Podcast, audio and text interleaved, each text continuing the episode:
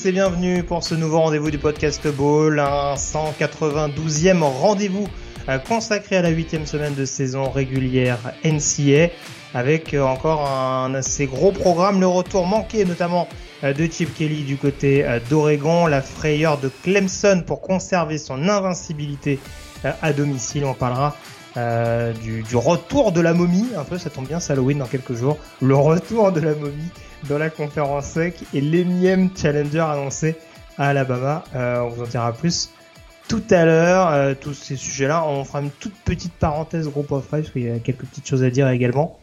Euh, voilà, je, je, vois mon camarade qui opine du chef. Je, je pense que ouais, on est, on est assez indécis tous les deux là-dessus. Et puis bien entendu, une chronique habituelle avec la euh, draft notre joueur hot de la semaine, ainsi que la chronique fidèle au poste qui met un coup de projecteur notamment sur une position et sur une fac réputée dans ce domaine. On s'intéressera au receveur et il a une, un programme de la conférence Big Ten. Il est donc en ma compagnie, comme chaque semaine, le rédacteur et fondateur du site de Loopément, Morgan Lagré, est avec moi. Salut Morgan. Salut Greg, bonjour tout le monde.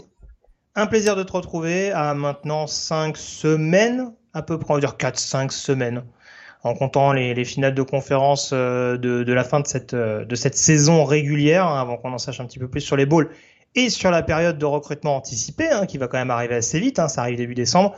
Il y a également les playoffs FCS qui arrivent prochainement et je sais que vous attendez, j'allais dire, pour faire vos paris.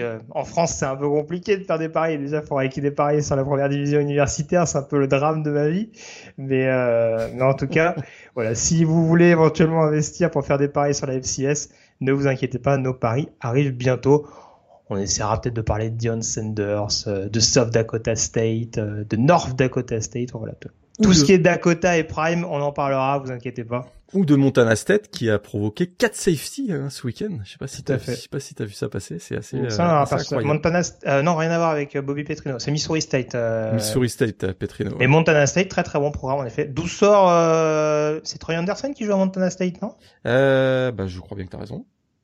Le formidable linebacker des Falcons. Tout à fait.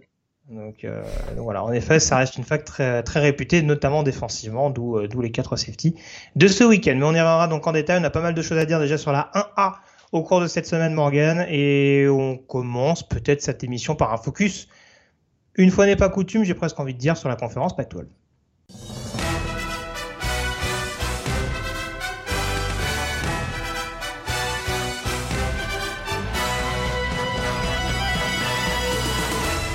Parce que c'est vrai que même si elle est disputée depuis le début de la saison, pour l'instant, on n'avait pas forcément que des affiches. Alors, on avait eu un Utah USC quand même assez alléchant il y a pas longtemps.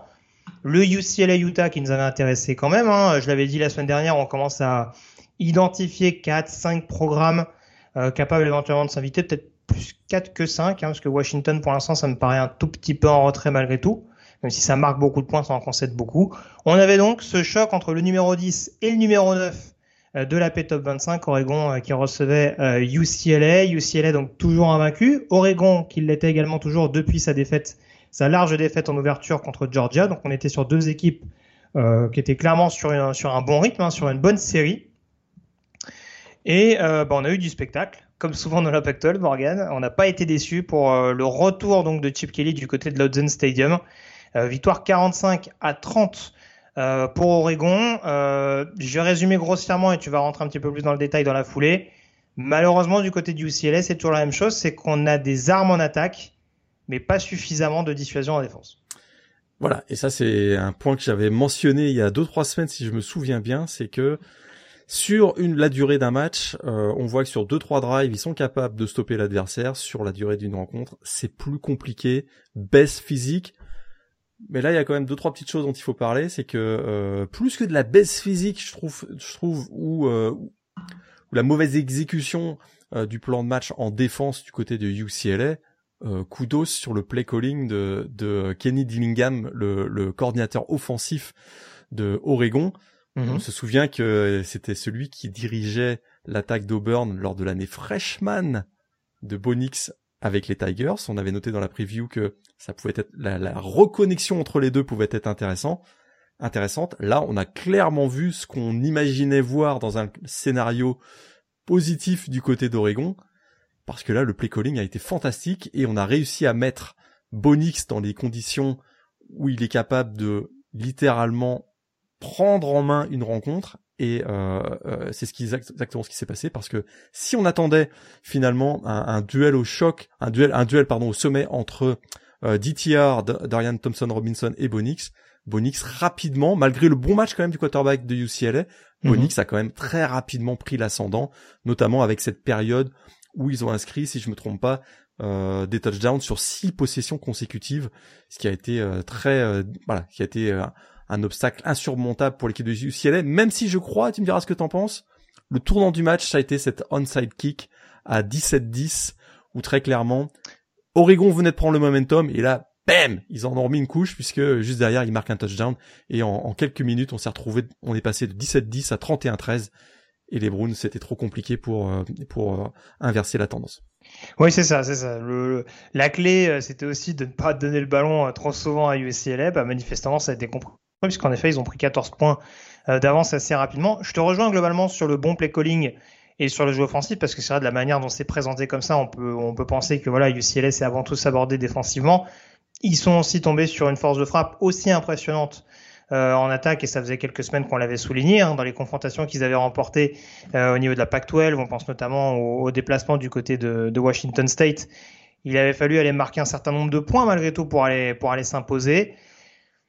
Alors tout n'est pas rassurant en, défense du côté euh, du côté d'Oregon en effet, même parce que là aussi il y avait il y avait des clients euh, des clients en face. Euh, sur le plaquage, je suis pas toujours rassuré, notamment sur les sur les deuxième et troisième rideaux. D'accord. Euh, mais concrètement, oui, en, en, attaque, on voit que la la patte euh, d'Illingham se, se fait ressentir. Et moi, ce que je trouve intéressant, notamment, c'est qu'on avait des petites zones, on avait quand même des inquiétudes à ce niveau-là en début de saison. Je trouve que le jeu au sol, en tout cas, assiste très bien Bonix.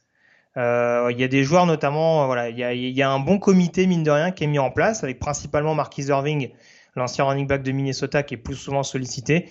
Mais quand on fait appel à des Whittington, à des Dollars, à des James également en zone rouge, euh, on voit que mine de rien c'est payant. Euh, Bonix a été capable de mettre le petit coup d'accélérateur en début de match. Je pense notamment à cette passe profonde à destination de, de Troy Franklin, il me semble. Ouais. Euh, mais malgré tout, on a un jeu au sol derrière qui a été capable justement d'assurer ce ball control, de limiter justement cette possession du CLA et cette capacité à, à, trouver beaucoup de solutions offensives du côté des Bruins. Et mine de rien, ça fait une équipe d'Oregon qui est équilibrée, qui est capable en effet de, de conserver un certain momentum de par, de par les actions clés qu'on a, qu'on a évoquées. Et globalement, ça, ça confirme en tout cas qu'Oregon, c'est vrai qu'on pourrait avoir encore quelques petits doutes jusqu'à quelques semaines. Hein, euh, voilà, je m'inclus largement dedans. Euh, mais là, en tout cas, voilà, Oregon qui montre en effet que la claque face à Georgia est nettement oubliée, qu'il y a bien une, une montée en puissance qu'on sentait venir depuis quelques semaines, qu'il va falloir bonifier au cours des prochaines, des prochaines échéances. Mais en attendant, ils confortent très clairement leur place dans le top 10 et ça va être des gros gros candidats dans la conférence Pac-12, donc pour se disputer notamment le ticket. Je le disais, alors Washington peut-être dans une moindre mesure, mais surtout Utah, USC et justement UCLA. Ouais, cette défaite 49-3 d'ailleurs euh, face à Georgia pourrait peut-être euh, venir euh, les hanter en fin de saison parce que elle pourrait être très préjudiciable. Imaginons le scénario le plus favorable à Oregon, ils remportent tous leurs matchs d'ici la fin de la saison et terminent avec 12-1 et un titre de Pac-12 en cas d'égalité entre équipes à une défaite, ce 49-3, il peut faire mal, quoi. Ça, c'est malgré le fait quand même qu'on. il n'y a pas qu'en France que le 49-3 fait mal. Oui, tout à le 49-3 est peut-être et, parfois risqué. Hein. C'est sûr que quand on l'appelle, ça peut être risqué. Voilà. Euh, bah là, il peut effectivement y avoir effectivement euh, une situation difficile pour Oregon. Malgré tout, il faut quand même le noter. Depuis cette dé... déconvenue, cette débâcle à Georgia, Bonix Euh, vous avez peut-être vu passer la stat, mais depuis ce match, 17 touchdowns, une seule interception. C'est quand même assez assez spectaculaire. Il a vraiment euh, parfaitement rebondi. Un joueur que on disait parfois peut-être un peu fragile, euh, ce qu'on avait vu en tout cas du côté de Auburn. Là, il a vraiment parfaitement. Et on voit on voit un Bonix qui est très souriant. ça, ça a été noté, on l'a vu, ça a été noté et par les commentateurs et par les les beat writers qui étaient sur place. Euh, ça a été vraiment noté. Il a, il a un sourire qui, qui, est communicatif. Il semble vraiment bien dans sa peau. Un, voilà, la maturité faisant, euh, on sent qu'il est beaucoup plus euh, à l'aise dans cette situation. Et effectivement, Oregon maintenant. Euh, euh c'est vrai que j'ai bien aimé ton point sur le sur le jeu au sol parce que ça a été aussi euh, on a on a beaucoup sorti les cinq touchdowns à la passe notamment cette belle connexion avec Troy Franklin mais tu as raison le jeu au sol a été vraiment un facteur clé parce que d'abord, on avait, c'était un point d'interrogation au début de saison, le, fact, le, jeu au sol d'Oregon, et très clairement, un Bucky Irving, un Noah Wintington, tu l'as dit, Jordan James toujours dans la red zone, encore un touchdown dans cette rencontre, a apporté énormément, et un jeu qui est un peu plus équilibré, qui est toujours aussi explosif, hein. on parle vraiment d'une attaque euh, spread offense qui est toujours explosif, mais avec cet équilibre entre le, le jeu aérien et le jeu au sol. Vraiment, Oregon a été, euh, a réussi un match euh, quasi parfait, malgré le petit bémol en défense, mais ils sont, il tombait, tu l'as dit, euh, sur une équipe qui avait quand même des arguments en attaque. Hein. Est-ce que j'exagère un peu si, si on veut pousser le paradoxe et l'ironie jusqu'au bout en disant que cette équipe d'Oregon, euh, c'est presque celle qui ressemble le plus au visage du Oregon de type Kelly? Ah bah, Parce que parce que c'est pas dire qu'avec Mario Cristobal et, euh, et Mark Elfrich avant lui, il y avait il y avait il y avait pas des bonnes attaques très clairement on l'a vu hein, il y a pas il y a quelques années de ça avait quand même Justin Herbert en quarterback c'est principalement via Herbert que le, que le programme s'est relancé notamment offensivement mais c'est vrai que ce côté justement euh, cet équilibre, on dira, en attaque dans un programme qui est avant tout porté par l'offensive, malgré l'apport de certaines stars en défense, mais on ressent beaucoup plus une, une patte dans le domaine de l'attaque. C'est vrai que ça fait quand même beaucoup penser à, l'époque Chip Kelly, même si le système offensif est clairement pas le même. Avec ce jeu, avec euh, ce, justement ce euh, cet onside kick en début de match qui était qui est vraiment euh, chip Kellyesque j'allais dire parce que euh, c'est tout à fait le type de jeu qu'il pourrait qu'il aurait pu appeler euh, il y a une dizaine d'années quand il était euh, quand il était coach des Ducks. Voilà, bon en tout cas ça continue de alors ça permet à Oregon en tout cas de passer devant au classement, ils sont donc à 4-0 dans la conférence, j'entends hein, et les deux équipes sont à 600 en bilan global. Donc ça on le disait, c'est plus pour des projections on va dire nationales. Euh, pour vraiment l'aspect purement Pac-12, et je le répète parce que même moi le premier, je me prenais les pieds dans le tapis en début de saison. Voilà, on rappelle que les deux meilleurs bilans de la Pac-12 vont en finale de conférence et qu'actuellement Oregon est à 4-0 et UCLA à 3-1. Euh, on a donc et Utah et USC qui ont également une défaite depuis le début de la saison. Ouais. Euh, J'ai pas fait gaffe, Washington est à 2, non?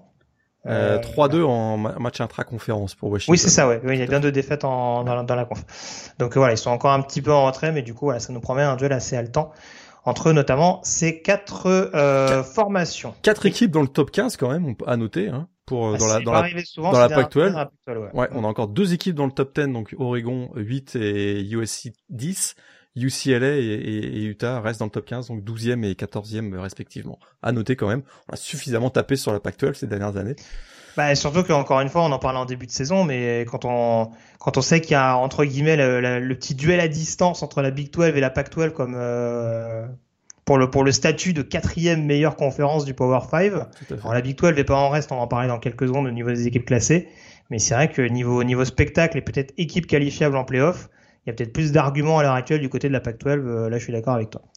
Euh, Washington, j'en parlais, qui est allé s'imposer du côté de Washington, euh, toujours dans la Pac-12, donc victoire 28 à 21. Il a fallu batailler pour pour Washington, mais il s'impose quand même. Il retrouve quand même un petit peu de confiance hein, ces dernières ces dernières semaines, hein, alors qu'il y avait une petite une petite période de moins bien. Euh, du côté de Skis. Euh, pour Oregon State également, ça continue de bien enchaîner. Hein. Ils sont à 3-2 également dans l'impact 12. Attention, ils sont pas complètement euh, à écarter. Les Beavers, ils jouaient Colorado, donc c'est à, relativiser. Euh, D'ailleurs, on a appris le transfert de Brandon Lewis, je crois, pendant la semaine du côté de, de Boulder, ce qui n'est pas une sensation non plus vu qu'il était benché. Et du coup, on n'avait plus Owen McCann, on avait JT Shrout en quarterback de Colorado ce week-end. Donc euh, voilà. C'est vraiment pour les infos comme ça. Hein. Vous en faites absolument ce que vous voulez. Vous retiendrez peut-être plus sûrement les trois touchdowns à la, à la course du, du true freshman Damien Martinez.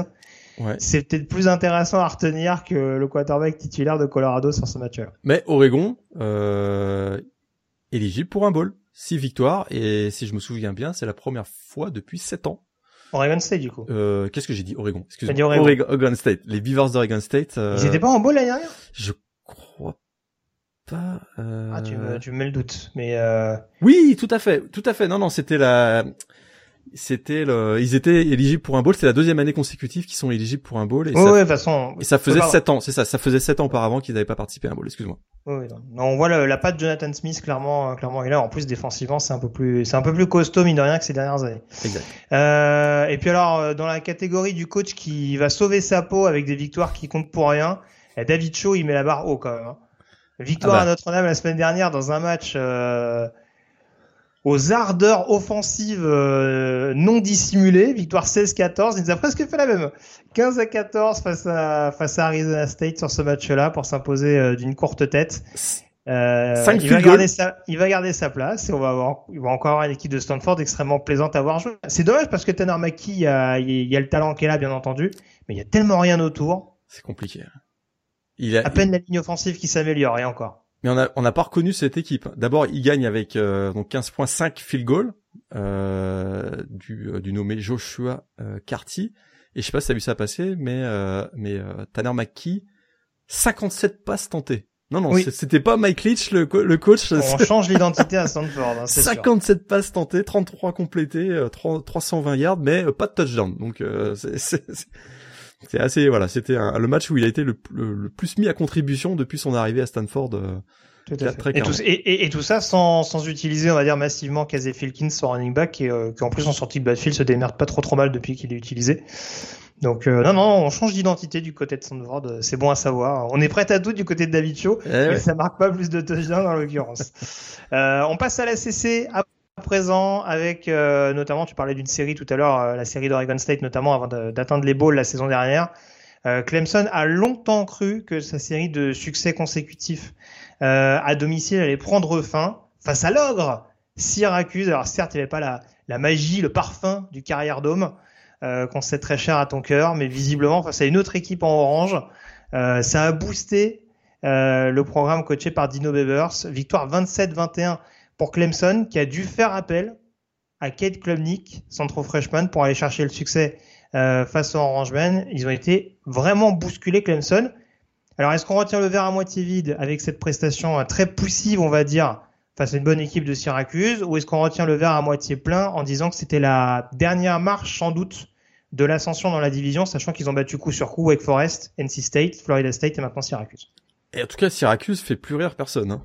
En tout cas, Non. pas. En tout cas, Moi, ils m'ont euh, jamais fait rire. ouais. Moi, je, je les ai mis en playoff en début de saison. Ah en tout cas, pas pas Clemson. Et effectivement, il y a eu euh, il y a eu ce match très début de match très compliqué, très difficile de DJ Wagalelei. Euh, un total de trois turnovers. La- sa deuxième interception d'ailleurs a été euh, fatale et cruciale pour lui. Très clairement, on était à un, à un point de bascule dans le match. Si je me souviens bien, c'était 21-7 à ce moment-là. Euh, Clemson était au bord du précipice. Dabo Swinney euh, devait, voyait que son équipe n'allait nulle part, devait très clairement prendre une décision. A lancé donc le trou freshman 5 étoiles, Kate Klubnik. Il incarne le renversement de momentum dans ce match. Oui, il a on- pas fait un match. mais on va se calmer quoi. C'est- essentiellement parce qu'on a donné le ballon à, aux deux aux deux running backs Will Shipley et euh, Phil Maffa et que la défense de Clemson a élevé son niveau de jeu que Clemson s'en est sorti dans cette rencontre. C'est Mais un peu à- dur quand même. Il fait quand même 2 sur 4 pour 19 yards. il fait deux sur... ouais, c'est ça. Donc, euh, bon. mais il, il est allé, si je me souviens bien, dans ce match, il est allé chercher un, un first down, notamment au sol, qui a été euh, aussi qui a, qui a- qui a permis de conserver le momentum. On, on ne peut pas nier que c'est son entrée en jeu qui a été le moment où Clemson a retrouvé le momentum. Ça, c'est indiscutable. Euh, on peut faire une analyse, euh, d'essayer de comprendre ce qui Oui, il est- a, il a peut-être limité les pertes de balles, parce qu'en l'occurrence, C'est essentiellement ça. perdu de Wagalelei, par exemple, sur ce match-là. C'est essen- c'est essen- essentiellement ça. On lui a donné comme mission de protéger le ballon et de, et de, de réussir ses end-off avec, euh, avec les, les running backs, ce qu'il a réussi à faire. Mais indiscutablement, son entrée a, euh, a permis à, à Clemson de renverser la situation, mais c'est essentiellement défensivement hein, qu'on a réussi à, à bloquer Garrett Schrader, qui était vraiment très inspiré, notamment en début de match. hein. Euh, le quarterback donc de, de, de- Syracuse, euh, parce que cette équipe effectivement de, de Syracuse a capitalisé sur les erreurs de, Clemson du début de la rencontre pour prendre un avantage 20 à 7, 21 à 7, mais la, la, la deuxième partie de la rencontre a été plus à l'avantage de Clemson, un peu plus de talent, un peu plus d'expérience, des bons choix aussi euh, qui ont été faits défensivement pour pour stopper l'attaque de, de, Syracuse, mais ça s'est joué à une interception de R.J. Mickens en, toute, toute, toute fin de match. Donc Syracuse a, également eu l'opportunité de, de, de, de s'en sortir avec la victoire, puisqu'à 21-27, un touchdown leur aurait permis de passer, de repasser devant. Sur un lancer un peu, un peu étonnant d'ailleurs, Trader, hein, parce qu'il y avait quand même largement la place, au moins pour une petite screen vers, vers Sean Tucker, et ouais, on s'est peut-être un petit peu compliqué la tâche clairement, euh, Clemson attendait que a, peut-être forcé Schrader peut-être à jouer un peu plus à la passe et on voit malgré tout qu'il a quelques. C'est un athlète hors norme, il hein, n'y a pas de, il y a pas de souci là-dessus. On voit qu'il a vraiment porté son équipe, notamment en première mi-temps, mais c'est vrai qu'en deuxième, avec plus d'intensité, notamment euh, contre la passe, Clemson a vraiment réussi à, à poser des problèmes à, à ce niveau-là. Et euh, voilà, c'est ce qui est, j'allais dire, ce qui est quand même un peu étonnant, c'est l'utilisation de Sean Tucker sur ce match-là du côté de Syracuse. Notamment quasi, quasi la non-utilisation d'ailleurs. Ah bah, sur il le fait, il fait 10 yards par portée alors qu'il court 5 fois. Et sur le sur le dernier drive, je crois qu'on l'a même pas vu sur le terrain.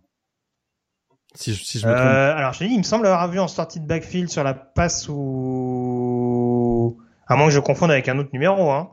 Mais, je, mais tu as raison. J'ai souvenir, d'un 34 moi. En deuxième en, en, en tout cas en deuxième période, on l'a en deuxième mi-temps, on l'a quasiment pas vu. Euh, donc, euh, donc c'est ça aussi. Ah, après, après forcément, c'est toujours pareil. Et ça, on en revient, on en reviendra toujours à la même chose. Syracuse mène ce match 21 à 10. Euh, donc forcément, je pense qu'il y a un moment où on joue peut-être aussi avec le frein à main du côté de du côté de Dino Babers, son coordinateur offensif. Mais c'est quand même très curieux parce qu'encore une fois, avec toute l'estime que j'ai pour Garrett Schrader, ton playmaker en attaque, c'est pas Schrader. Donc c'est là où c'est là où c'est quand même un petit peu délicat et où là peut-être un peu plus de ball control face à une équipe de Clemson qui me paraissait quand même malgré tout prenable, hein, tu le disais, hein, même malgré le changement de quarterback. Il y, a, une défense qui, qui escalait et qui est capable en effet de poser des problèmes à n'importe quelle équipe. Maintenant, ça peut en effet laisser quelques regrets de pas avoir cette sensation que Syracuse a joué à 100%, ou en tout cas que l'attaque a peut-être pas été bonifiée euh, totalement, sachant que la défense, euh, voilà, quand même fait un match très très solide. En plus, un match où il jouait sans Garrett Williams, leur cornerback où ils perdent Darian Chestnut également leur, leur autre cornerback freshman pendant la partie. Bon, c'est voilà, je pense que ça peut laisser des regrets du côté de Syracuse. Encore une fois, il n'y a rien d'infamant à perdre contre Clemson, et ce sera déjà une équipe qui va batailler euh, pour essayer d'avoir le deuxième spot hein, dans cette division, sachant que NC State euh, est peut-être un peu en roue libre désormais avec la blessure de Devin Leary et que, et que Syracuse doit encore avoir Wake Forest au calendrier. Donc, euh, donc ça va être à voir, mais en tout cas très très belle opposition. Et je le disais, euh, c'était le, dernier gros test, on va dire, pour Clemson. Euh, bon, il y a eu trois matchs sur quatre où ça s'est joué sur un score d'écart. C'est peut-être ce qui peut inquiéter dans l'optique de la fin de saison du côté des Tigers. En tout cas, par exemple, dans l'optique des playoffs, hein, parce que dans la CC, il reste quand même malgré tout favori. Mais euh, c'est des matchs, encore une fois, où on voit que le jeu au sol est là, la défense est là. Peut-être que si on donne officiellement les clés à, les clés à Klubnik et qu'on lui dit bah essaye de te développer au fil de la saison. Tu penses qu'ils vont remettre Wagalele Ouais, bah ça a été confirmé par Dabo Sweeney ah, à, l'issue de la rencontre. C'est d'ailleurs une des premières choses qu'il a déclaré euh, juste après la rencontre, c'est euh, DJ est, toujours notre QB1. Mais euh, c'était plus voilà, il a plus géré géré les, le contexte de la rencontre, mais tout de suite il a voulu rappeler que DJ était. D'ailleurs DJ Wagalele avait plutôt fait un avait plutôt été bon sur les dernières semaines, hein. un mois de mm. un mois d'octobre plutôt satisfaisant très clairement là il est passé à côté et euh, ça peut-être ça, a plus été une gestion contextuelle de la rencontre. Il a voulu rajouter un spark comme dirait euh, Mike Tomlin. Exact. D'accord. Très mais, mais pour le euh, coup ça. Mais voilà, je DJ Wave sera, sera, titulaire très probablement dans deux semaines pour le match à South Bend contre contre Notre-Dame. Ah, je pense qu'on aura toujours les, les mêmes points d'interrogation malgré tout du côté de Clemson et ouais ça va continuer de bon je pense que ça va être, ça va être quand même cette, cette problématique du quarterback jusqu'à la fin de saison. Et voilà. faut, faut espérer pour Clemson que ce soit pas trop rédhibitoire au bout d'un moment, au fur et à mesure de l'opposition euh, qui s'améliore. Mais pour Clemson, euh, je dirais que le match le plus difficile qui, qui les attend d'ici la fin de l'année, c'est peut-être le dernier. On parlera de la ACC tout à l'heure, mais cette équipe de, de South Carolina, ils sont hot. Pourrait euh, pourrait venir parce que très clairement Clemson ne peut participer au playoff que euh, en terminant invaincu à mon avis dans une ACC qui est malgré les bonnes les bons résultats de, de Syracuse et Wake Forest champion avec une défaite, euh, j'ai peur que ce soit éliminatoire pour pour Clemson et il faudrait effectivement pas passer à côté de ce dernier match face à South Carolina dans un dans un rivalry game qui sera peut-être beaucoup plus serré cette année que les dix dernières années, on va dire. Sans doute. En tout cas, dans la CC Wake Forest, ça gagne également dans la CC Atlantique au dépens de Boston College, un 43 à 15. Euh, bon. Sam Hartman a fait son show. Euh, Oui. 6 touchdowns dans ce match, 5, 5 à la passe. Euh, Les Eagles qui traversent la saison quand même. hein. Écoute, euh, il y, a, il y a les Eagles, hein, la ligne offensive, c'est Oui, une oui, véritable catastrophe. Donc pas de jeu au sol. Euh, et ils survivent que euh, grâce au highlight de Fit Jurkovec et euh, Flowers, qui est encore, on en a encore vu un d'ailleurs ce week-end. Mais c'est une saison bien compliquée pour euh, pour Boston College qui est à 2-5, 1-4 en intra-conférence. Et il y a des enseignants, surtout dans la division Coastal également. Euh, Duke s'est imposé du côté de Miami. Victoire 45 à 21 avec encore un dernier carton de haut vol euh, pour Miami. Hein, euh, Ah bah. 8 turnovers 8 turnovers dans ce match. Euh, Ouais. Ils se sont fait donc démolir à domicile par Middle Tennessee et Duke. Euh, pas- Ah, Duke c'est pas mal quand même. En plus, ça tombe bien, ils jouent quasiment avec le même maillot les deux. Mais si on t'avait dit ça au mois au mois d'août, Ah euh, je pense que d'abord t'aurais pas cru, puis euh, t'aurais un peu grincé des dents euh, parce que euh, l'arrivée de Mario Cristobal et ses deux titres de champion de Pac-12, on s'attendait très objectivement à ce que au moins il lutte pour le titre de division costale. Euh, ce Mm. sera pas le cas cette année et, euh, et c'est c'est catastrophique. C'est vraiment vraiment catastrophique. En tout cas, avec Jack Garcia, il y a du spectacle. Il y a, y y du spectacle. Je, je sais pas comment on peut l'interpréter ça, mais il y a C'est effectivement un peu le Jameis Winston du collège Ah, c'est football. ça, S'il ça- part sur c'est- ces, sur ces critères-là, euh, Effectivement, il y a, c'est c'est beaucoup enfin, le de. Winston version, version NFL, hein, sans lui faire un jour, le Jameis Winston de Florida State, c'était quand même un peu autre chose. Ouais, mais euh, effectivement, c'est il difficile. est très très généreux. ouais. Et, euh, et là aussi un petit coup d'os à Michael Cole, le, le head coach de Duke, hein, puisque euh, les, les Blue Devils sont à un match d'être euh, éligibles pour un bowl. Ça, on l'aurait pas pareil. ouais. Euh, et chose qu'ils n'ont pas réussi à faire depuis euh, plus de 3-4 ans, si je me trompe pas. Donc euh, pas, pas mal, pas mal pour Duke et un à, à suivre pour cette fin de saison. Tout est possible dans la Coastal, même si North Carolina a pris un léger ascendant avec son avec son bilan de 3-0 en match euh, intra-conférence. C'est ça. Il y a eu cette, euh, il y a eu cette défaite de Duke euh, justement à domicile contre North Carolina il y a pas si longtemps qui pourrait permettre aux Tar Heels de faire la différence. L'autre élément intéressant pour North Carolina, c'est la défaite de Georgia Tech à domicile contre Virginia. Alors on sait que les Yellow Jackets euh, avaient pas fait un début de saison, ce qui avait justifié notamment le, licenciement de Geoff Collins.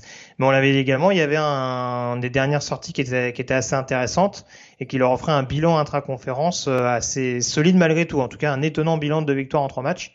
Là, cette défaite euh, moche face à Virginia, hein, je pense Ah bah, qu'on peut le match- dire, on n'a pas les deux plus belles équipes esthétiquement euh, de la CC et de la première division. Ah, non, c'était moche. Match euh, match du jeudi. Euh, on n'a pas visé juste hein, chez ESPN. Hein. Ah non là, euh, puis ça fait plusieurs semaines que ça dure, hein, donc euh, non c'était pas non c'était pas un très très grand match, mais Brennan Armstrong a fait a fait euh, ce qu'il fallait faire, notamment en- avec une passe donc de touchdown. Enfin, je dirais pour euh, Dontavion Wicks, Mm. euh, le, le receveur de. Ah, tu, tu, tu veux dire qu'il est dans une équipe fantasy qui t'est chère il, il est dans une équipe fantasy. Euh, et- Mais alors, est-ce que tu as gagné ce week-end, Morgan ah, pas du tout. Mais là n'est pas la Ah, question. pas, pas, Alors d'ailleurs, j'en profite. Petite parenthèse. Euh, petite parenthèse aux propriétaires des Georgia Bulldogs dans mon équipe de Fantasy League. J'ai une pensée très émue pour toi parce que je t'ai battu de manière très éhontée parce que justement il avait Garrett Schrader dans son équipe Ah qui a mis 26 points et il l'avait mis sur son banc. et je gagne d'une vingtaine de points. Aïe aïe aïe. Je crois que c'est la victoire la plus honteuse du week-end. Euh, bref, bon, ça c'est pour la petite parenthèse. Et l'excellent Scott Satterfield de Louisville qui bat euh, Pittsburgh également. Bilan positif pour les pour le Cardinal, donc euh, Tout à fait. Ça fait partie de ces équipes Deuxième. de de tableau. euh, ouais, deuxième victoire d'affilée pour Louisville. la un sixième meilleure équipe de l'Atlantique. hein, Ouais. c'est important d'en parler. On les avait un peu enterrés, donc euh, mais là, c'est effectivement. Alors, tu avais commencé à teaser un peu sur la SEC. Alors, on va en parler tout de suite. Mais on ne peut pas ne pas parler de la SEC sans commencer par, par cet ovni, Morgan, parce que alors, du coup, il y a Ouais. un challenger par semaine pour Alabama dans la SEC, dans la SEC euh, Ouest. C'est pas possible. Et une victoire indiscutable. On parle bien, bien sûr, de, de celle de LSU euh, face à face à Ole Miss. Vrai Le demi- génie, de- le génie de Brian Kelly, j'ai envie de dire. le, génie- ouais. le fameux process. hein, le fameux process. Euh, LSU, bah écoute, ils ont su, LSU a superbement rebondi après la déroute à domicile face à face à Tennessee. Mm. Euh, vraiment. Et puis, et puis quel renversement de situation dans ce match, euh, dans ce Magnolia Bowl, hein, c'était le, pas, le 111e, je crois, si je me souviens bien. Donc ce, cette rivalité euh, historique entre LSU et Ole Miss, parce que ça faisait 17 à 3 pour Ole Miss en début de match et je dois te dire qu'à ce moment-là, j'étais plutôt inquiet. Hmm. Et on doit quand même euh, saluer les, les, beaux ajustements. Il y a deux beaux ajustements qui ont été faits. D'abord, recadrer Jaden Daniels, donc le quarterback de LSU, qui réussit son match euh, référence, peut-être même son match signature sous maillot des, Tigers. Et en même temps, beaux ajustements en défense pour ralentir un Jackson Dart qui était chaud bouillant en début de match et qui a terminé euh, finalement cette rencontre plus difficilement. Alors on a été très agressif notamment en défense. Je vais te laisser parler de Jaden Daniels peut-être ensuite, mais j'insiste sur la défense parce que c'est ce que je trouve qui a été le plus remarquable dans ce match. Euh, beaucoup plus agressive, des, des, des blitz notamment avec différents schémas. On découvre des joueurs qui ont un talent énorme et qui réussissent des gros matchs. Je pense à Harold Perkins euh, Jr., le linebacker, qui très clairement a fait son meilleur match en, en position de spy, spy linebacker dans cette rencontre. Il a été vraiment très très efficace. On a vu Mika euh, Baskerville, on a vu euh, BJ Ojulari. Donc, écoute, défensivement, j'ai trouvé que c'était beaucoup mieux. Même le backfield défensif de LSU continue de monter en puissance. Et en même temps, euh, on a réussi quand même à, ralentir, et je, termine sur la défense, on a ralenti la défense de l'attaque d'Olmis, l'attaque au sol d'Olmis qui avait été incroyablement efficace ces dernières semaines, on les a limités à 116 yards, à peine 3 yards par course. Alors c'est vrai qu'il manquait euh, Zach Evans du côté des Rebels, mais ça c'est quand même à noter, une grosse performance défensive des LSU. Et puis, je parlais d'OVNI tout à l'heure je crois, il y a ce match de Jaden Daniels qu'on retrouve complètement depuis deux semaines. Mais alors, je trouve ça quand même étonnant parce que c'est bizarre. Hein. Quand Jaden Daniels est efficace à la passe, LSU gagne et surtout euh, réussit à être performant. Alors, c'est pas dire que depuis le début de la saison, LSU marquait pas beaucoup de points.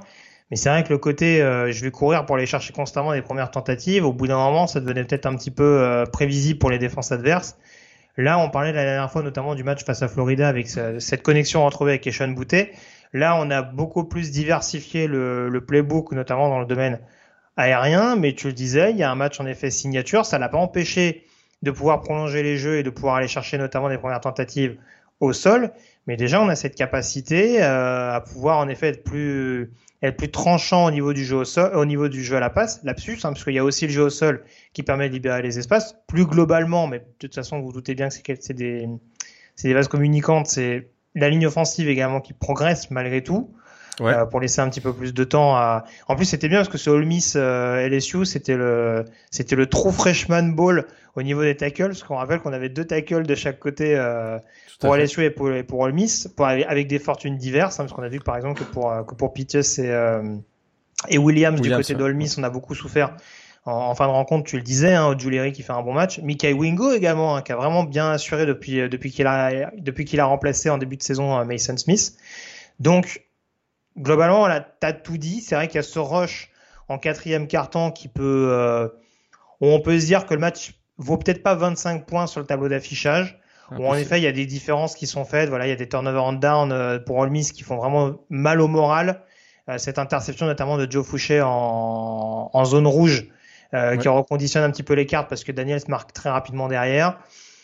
Donc, donc voilà, il y, a un momentum qui a vraiment été euh, pleinement euh, assuré, on va dire, de bout en bout euh, par LSU sur cette fin de match.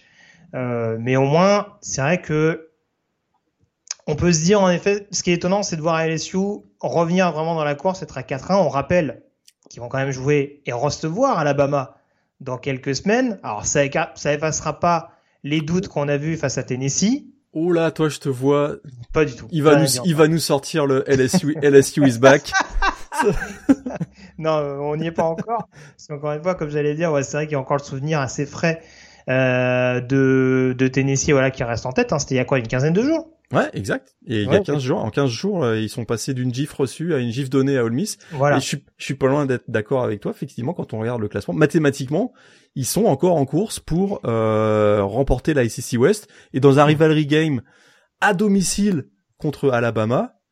Dans un Tiger Stadium qu'on qui ont sans doute euh, peut être assez bouillant ah, alors on sait facilement on ne sait jamais, on se dit à ce moment-là, tout est possible. Puis là, on regarde l'affiche de, de Brian Kelly contre les équipes du top 10 et puis on, et, et, puis, et puis là, on se, on se calme tout de suite là du côté de la Ah, t'es sévère. Repense à ce match de 2012 à la Baba Notre-Dame. Ouais. Voilà, J'y repense. Ça, c'était gratuit. Euh, non, mais voilà. Au-delà de ça, voilà. En tout cas, ça permet à LSU de se reclasser, on va dire, dans les équipes challenger, parce que ça, c'est pareil. euh, Tu veux peut-être en parler tout de suite. Tu parlais de South Carolina tout à l'heure. Il y a encore cette désillusion pour Texas A&M en déplacement euh, du côté de Columbia. Donc défaite face à South Carolina, 30 à 24. Euh, alors, je mets pas tant, qu'on parle des, des rencontres, bien entendu, là, la prestation aboutie d'Alabama pour se relancer après sa défaite justement face à Tennessee, victoire extrêmement aboutie, 30 à 6 euh, face à Mississippi State. Tennessee également qui a déroulé face à Tennessee Martin, programme de 1AA, euh, victoire 65 à 24 avec encore un show de Jelly Nayat Mm. euh, à la réception, ça c'est à noter également. Mais du coup, euh, Alabama, on le sait qu'ils vont être en course pour la finale, mais c'est vrai que LSU, mine de rien, c'est vrai qu'on voyait cette victoire face à Florida, face à une équipe en reconstruction, mais malgré tout, ils ont quand même tapé et Ole Miss et Mississippi State à la maison, Exact. qui sont deux équipes qui proposent quand même un contenu assez intéressant, même si c'est pas forcément le plus constant, notamment pour les Bulldogs. C'est quand même des équipes euh, qu'on voit qu'on voit assez vaillantes depuis le début de l'année, donc euh, donc pourquoi pas si tout se remet dans le bon sens et si des deux côtés du ballon, ça peut être, euh, on peut voir un peu plus de cohérence en tout cas.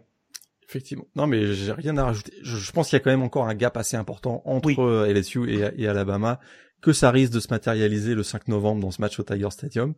Mais encore une fois, un rivalry game, on a déjà vu des surprises, effectivement. Tout à fait. On passe à la Big 12. Tu, tu veux dire quelque chose sur le South Carolina Texas A&M Du coup, euh, je l'enchaîne rapidement. Texas, mais, euh, Texas A&M, si je me trompe pas, c'est désormais la pire attaque de la ACC. Et c'était tellement mauvais ce week-end qu'ils ont été obligés de lancer le, le true freshman Connor Wigman à la place de euh, Haynes King. Euh, et, et je dis, cette équipe-là, sans Devon Etchine, euh, ce serait épouvantable. Je, je crois qu'ils pourraient jouer les yeux dans les yeux avec, avec Iowa.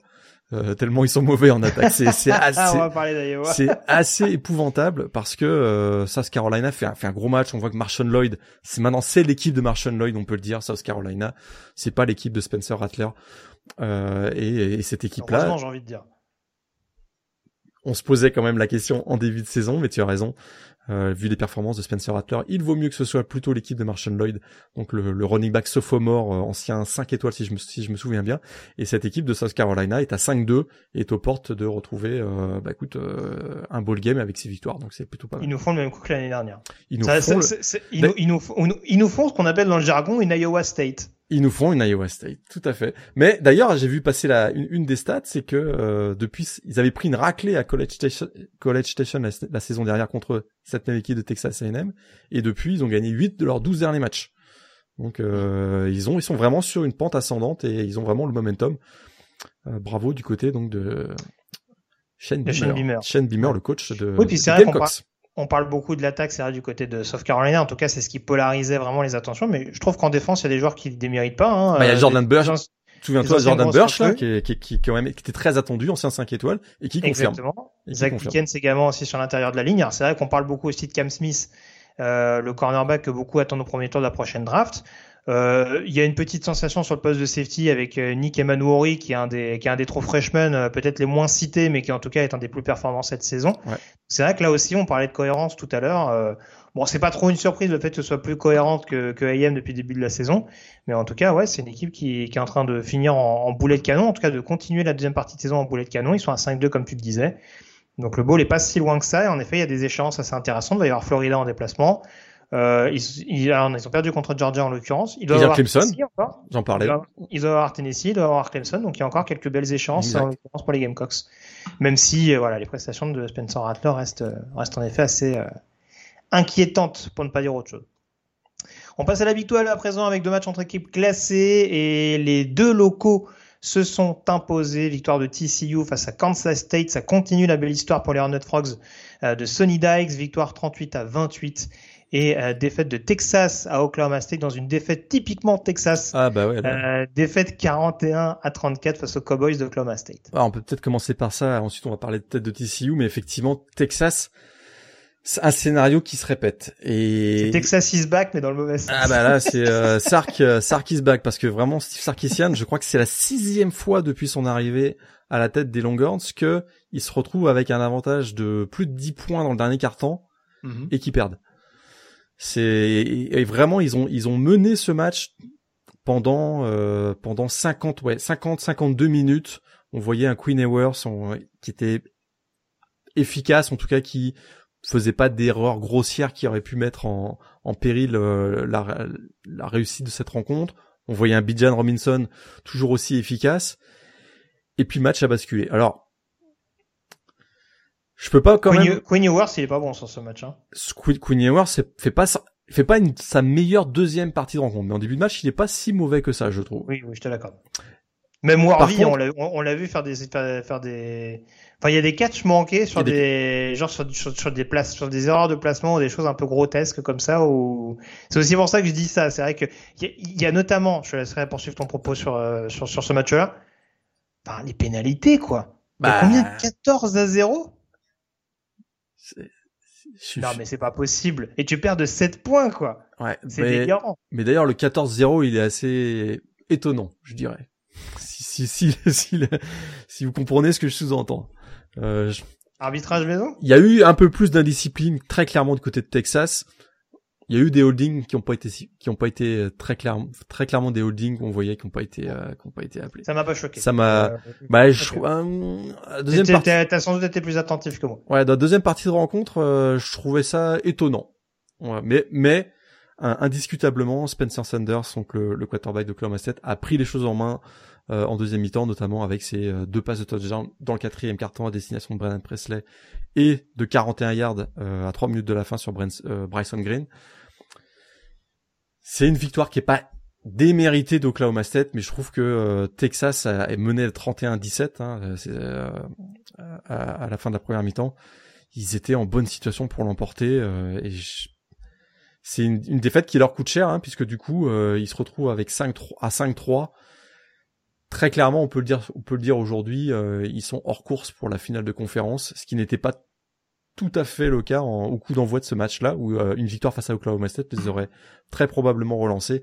Là, c'est plus vraiment le cas, alors que on voit quand même dans la dans la Big 12 que euh, on se dirige quand même vers un TCU Oklahoma State, je trouve, en, finale de conférence. C'est en tout cas les deux équipes qui me paraissent les plus les, les mieux armées pour aller jusqu'au bout du calendrier de, de Big 12 et se retrouver peut-être en peut-être en finale. Tout à fait. Tu veux dire un mot rapide sur TCU contre Kansas State? Ouais, il y a un moment donné, ils gagneront plus ces matchs-là. Parce que pour la deuxième semaine d'affilée, ils se retrouvaient encore menés de 14 points. Euh, ça passera, et à un moment donné, ça passera plus. Hein. Là, c'était 18 points menés en, première mi-temps. Ils ont beaucoup bénéficié sur ce match-là des blessures de quarterback. D'abord, Adrian Martinez sort très tôt dans le match. Il donne le, c'est Will Howard qui avait été titularisé l'an dernier, je sais pas si tu te souviens, qui a pris le mhm. relais et qui a plutôt bien fait les choses. Euh, vraiment, il a été efficace à la passe. Il s'est lui-même blessé en toute fin de match, ça devenait quand même compliqué. Et puis, euh, puis surtout, c'est cette fin de match chaotique de l'attaque de Kansas State qui, euh, qui, voilà, j'ai retrouvé la stat. Donc c'est cinq derniers drives, field goal manqué, interception, turnover and down, field goal manqué, interception.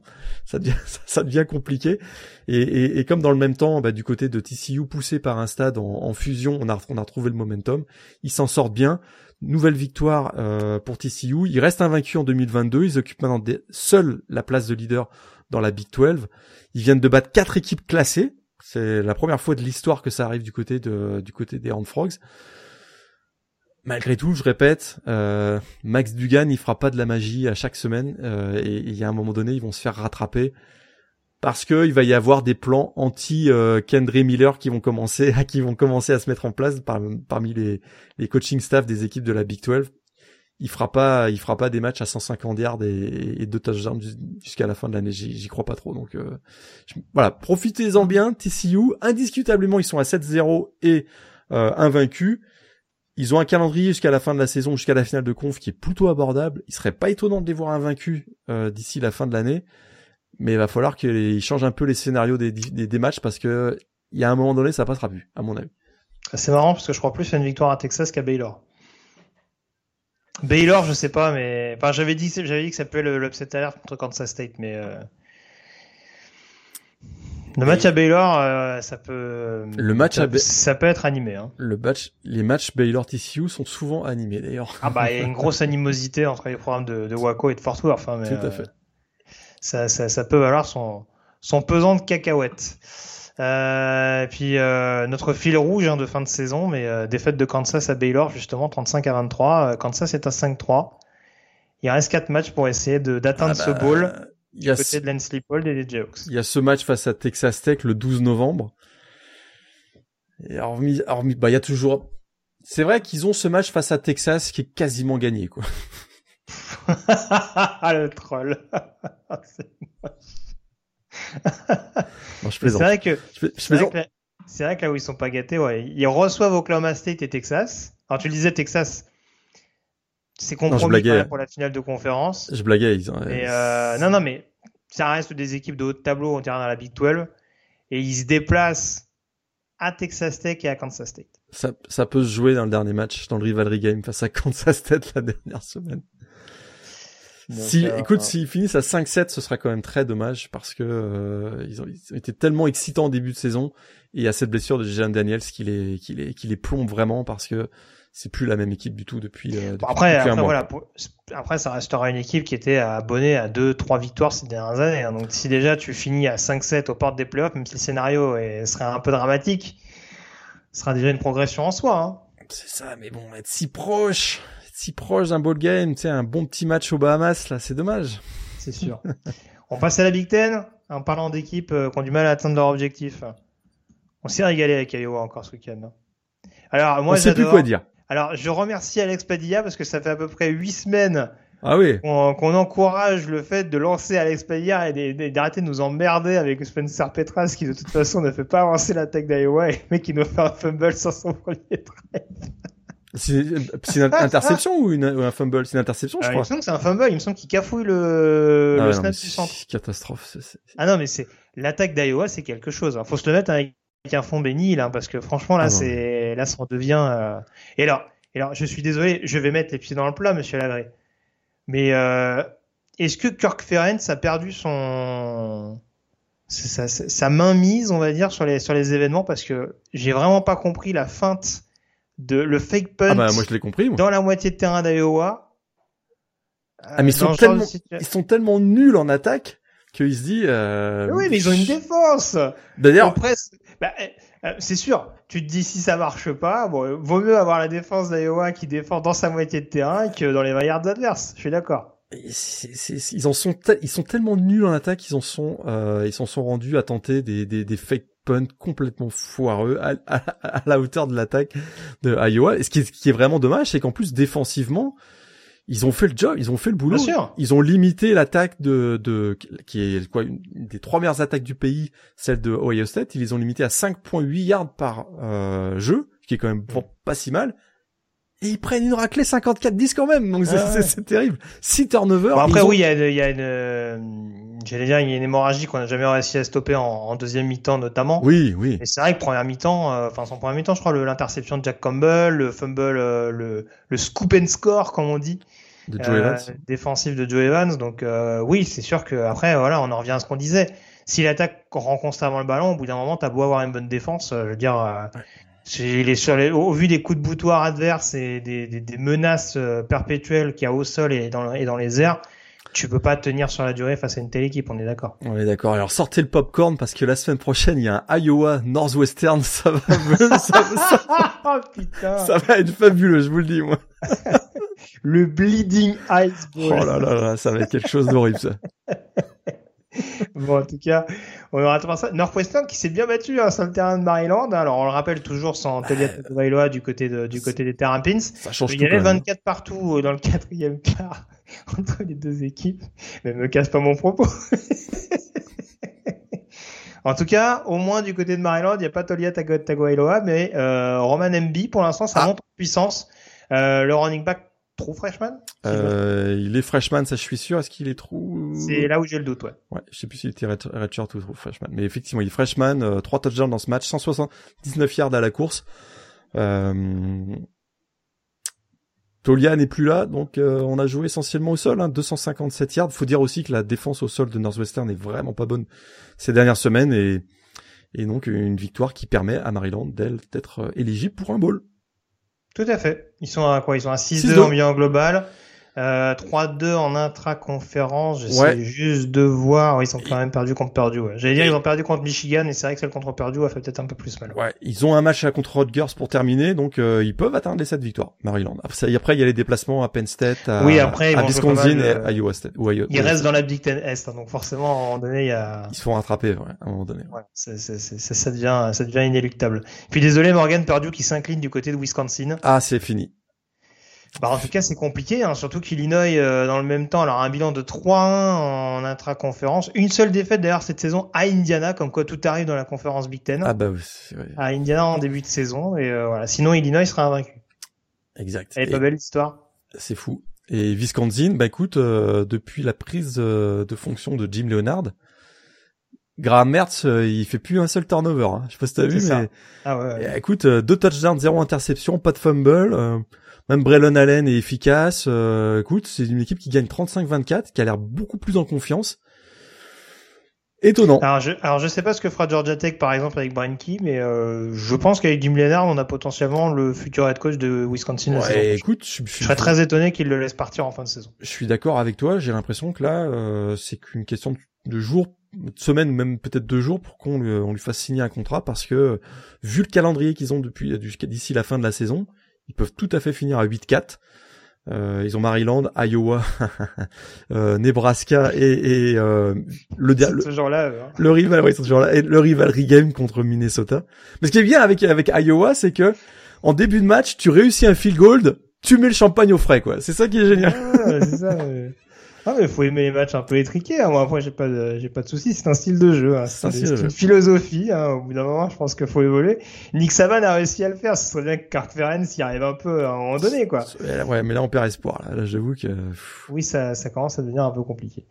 Euh... Et du coup, voilà, je l'ai pas dit également, mais Penn State également qui s'impose assez largement contre euh, Minnesota, ça c'est le dernier résultat important de la Big Ten. Euh, Minnesota, dynamique un peu contraire. Je crois qu'ils sont à trois défaites de suite. Euh, ils ont enchaîné coup sur coup Purdue, Illinois, Penn State. Euh, là, on est un petit peu dans le dur du côté des Golden Gophers. C'est là pour le coup, si pour Purdue c'est compliqué. Voilà. Pour euh, Minnesota, va falloir. Bah non, bah là, blessure... Ils sont à 1-3 dans la dans la conférence. Ouais. ouais, la blessure de Tanner Morgan, c'est ça les a complètement plombés. Un petit mot du groupe of five également. Alors, il y a deux deux situations sur lesquelles je veux t'interroger, Morgan. Tout d'abord, le groupe of five. Parce qu'il s'est passé des choses donc ce week-end. On a notamment la victoire, donc je retrouve ça de Tulane, je crois que c'était contre Memphis, oui. ouais. euh, dans la conférence américaine. Euh, Tulane notamment, on a aussi la victoire de Cincinnati du côté des SMU. C'était moche ça. Euh, 29 à 27. Euh, et ces deux résultats sont importants, surtout sachant que UCF s'est incliné à la surprise générale face à East Carolina. -hmm. défaite 34 à 13. Du coup, ça met le Green Wave et les Bearcats en excellente position dans la conférence américaine, mais pas que. Mon propos, c'est qu'on a également dans la Sun Belt Coastal Carolina, qui a un bilan d'une défaite cette saison. Une, euh, une moche, une moche la défaite. Hein. Une très très moche. On, on est d'accord là-dessus. À domicile contre Old Dominion. Old Dominion qui a perdu en plus ce week-end, domicile contre Georgia Southern. Euh, dans la Sun Belt, la mauvaise nouvelle, elle est Là encore pour James Madison, même si on rappelle que voilà, c'est un, statut particulier cette saison, mais nouvelle défaite, deuxième défaite de suite euh, pour les Dukes à domicile contre Marshall. Ma question est la suivante on n'a que trois équipes du groupe of five à une défaite, donc potentiellement les plus susceptibles d'être représentants à un bowl du Nouvel An. Qui tirera la queue du Mickey pour toi? Déjà, déjà, déjà, est-ce que tu vois ces trois équipes finir avec une défaite? Parce qu'on a un Cincinnati Tulane par exemple en fin de saison. Ouais. Euh... Et moi, je t'avoue, euh, alors une défaite cette saison, je, je recontextualise très rapidement. Alors, Cincinnati, il n'y a rien d'infamant, c'est une défaite en ouverture à Arkansas. Tulane, c'est plus problématique parce que c'est cette fameuse défaite à la maison contre Southern Miss. Ouais, ça, ça fait Et Coastal Carolina, on l'a dit, c'est cette défaite à, la, à, domicile contre le Dominion. Ouais. Ce qui est sûr, c'est que Tulane jouera pas les playoffs. Hein. Ça, c'est avec cette défaite contre Southern Miss. Là, non, je pense. Ça, ça c'est réglé. Oui, je, je peux imaginer que l'un ou l'autre, Cincinnati ou Tulane, va finir invaincu. Cincinnati va euh, pardon, UCF va finir avec une seule défaite. Cincinnati va à UCF ce week-end. Cincinnati va à UCF ce week-end. UCF c'est tellement euh, imprévisible euh, d'un match à l'autre. Ils ont ils avaient mis 70 points la semaine suivante, la semaine précédente, et là ils ils étaient en grande difficulté face à East Carolina. Euh, il serait il serait pas surprenant effectivement de ne pas avoir d'équipe de la division américaine avec euh, une seule défaite, mais deux défaites en étant champion. Il y a quand même, je trouve, cette équipe de Tulane, euh, il y a de l'expérience avec Michael Pratt au poste de quarterback. Il y a euh, de l'excellence, je trouve, dans le jeu au sol avec euh, Ty Spears. Mhm. Euh, ça fait La défense, on en avait parlé aussi. La ouais. défense, on, on, on en avait parlé. On va peut-être en reparler tout à l'heure d'ailleurs. Ah, Euh, mais euh, deuxième deuxième semaine d'affilée dans la, la P-Top 25. Je trouve qu'il y a, y a quand même, voilà, autour de euh, Willy Fritz, le coach, une espèce, un espèce de momentum. Ils se sont fait une petite frayeur quand même parce qu'elle il menait 35-0 face à Memphis et il y a eu un relâchement coupable en, en deuxième mi-temps. Euh, mais de manière générale, je sens plus cette euh, cette vibe autour de Tulane que Cincinnati, qui est une équipe qui est un peu essoufflée et qui euh, s'en est sortie très bien, euh, en partie gra- grâce, j'allais dire, à la, à la blessure de Tanner Mordecai, le, le quarterback de SMU. Je suis, euh, je suis, euh, ouais, j'ai une meilleure, une meilleure, un meilleur feeling, on va dire, un bon feeling pour pour Tulane, un petit peu moins bon peut-être pour Cincinnati, qui pourrait très bien chuter effectivement face à UCF euh, ce week-end. Alors, deuxième question, que j'aborde les autres résultats. Euh, on a une autre équipe à une défaite, mais qui n'est pas un membre du groupe of five. Une équipe dont on parle peu depuis le début de la saison. Ah, Est-ce qu'il faut, oui, est-ce Ah. qu'il faut s'enflammer, sans mauvais jeu de mots, parce que tu sais que c'est pas mon genre. Est-ce qu'il faut s'enflammer pour Liberty Parce qu'on a beaucoup dit euh, ah le départ de Malikoulis, ça c'est c'est fini. C'est fini. Euh, bah non en fait. Euh, Ah, Liberty, la blessure de Charlie Brewer, c'est fini. ils sont Dede Hunter, le running back, euh, ça fait ça fait écoute euh, plutôt satisfaisant et face à une défense de BYU qui est assez horrible on va dire depuis quelques semaines. Euh, cette équipe de Liberty, c'est ça continue de gagner hein, 7-1. 213 yards donc pour Dede Hunter pour dans cette euh, dans, dans, dans ce match et effectivement c'est euh, c'est la bonne surprise je trouve Liberty cette saison Ils ont une défaite cette saison, une défaite d'un point. Je crois que c'est sur la fameuse tentative à deux contre points Wake manquée. Forest C'est la fameuse tentative à deux points de Freeze en fin de match. Hein. Exactement. Donc en plus, euh, une défaite où ils ont pas à rougir face à une équipe qui est dans le top 15, en ce- dans- qui était dans, qui a été long- longtemps dans le top 15 national. Ça peut faire un bowl majeur? Écoute, s'ils gagnent à Arkansas la semaine prochaine, très clair, très clair. Petite condition. Très, ah bah, Arkansas, euh, Ah, tu- tu- tu- quoi tu braques pas, tu casses pas un carreau pour rentrer, pour aller, euh, pour aller euh, dans, dans un bowl du Nouvel An.